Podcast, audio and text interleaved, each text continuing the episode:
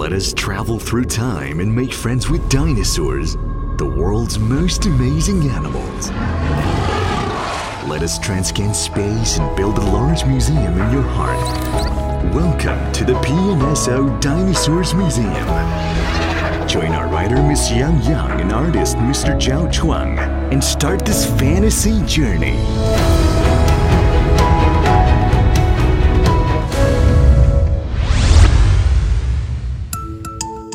Connor the Torvosaurus, king of the Jurassic period.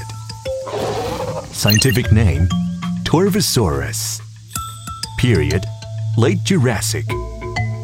Fossils found in the United States, North America, and Portugal, Europe. Description Torvosaurus' body was huge with sharp teeth and claws. An adult could reach 11 meters and weighed about 5 tons. Which dinosaur was the most powerful predator in the Jurassic period? Some people say it was Allosaurus. Allosaurus was certainly a capable hunter. It had sharp teeth and the terrifying claws on the forelimbs which grew to 25 centimeters. Their strong legs gave them lightning speed, making it possible for them to prey on large sauropods, especially old, weak ones or juveniles, and even the spiked stegosaurian dinosaurs. In places where Allosaurus lived, there's a group of little known but equally powerful dinosaurs, with an average body length of 11 meters, larger than the largest Allosaurus. Torvosaurus is one of these. Connor is a Torvosaurus. It was 11 meters long and weighed about 5 tons.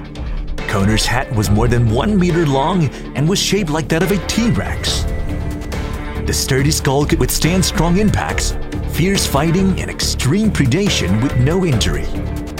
To support the massive hat, Connor had a very strong neck.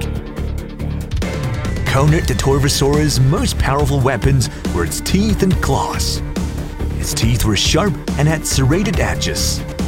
The largest tooth was 12.5 centimeters long. These could pierce the flesh and bones of most prey. It had three claws on each forelimb. The keratinous claw on the first digit was as large and sharp as a sickle. Although its forelimb had only a limited swinging range, it could easily pull the prey towards its powerful mouth and prevent it from escaping. When Connor encountered its favorite prey, it could deliver a fatal bite when the forelimbs held it firmly.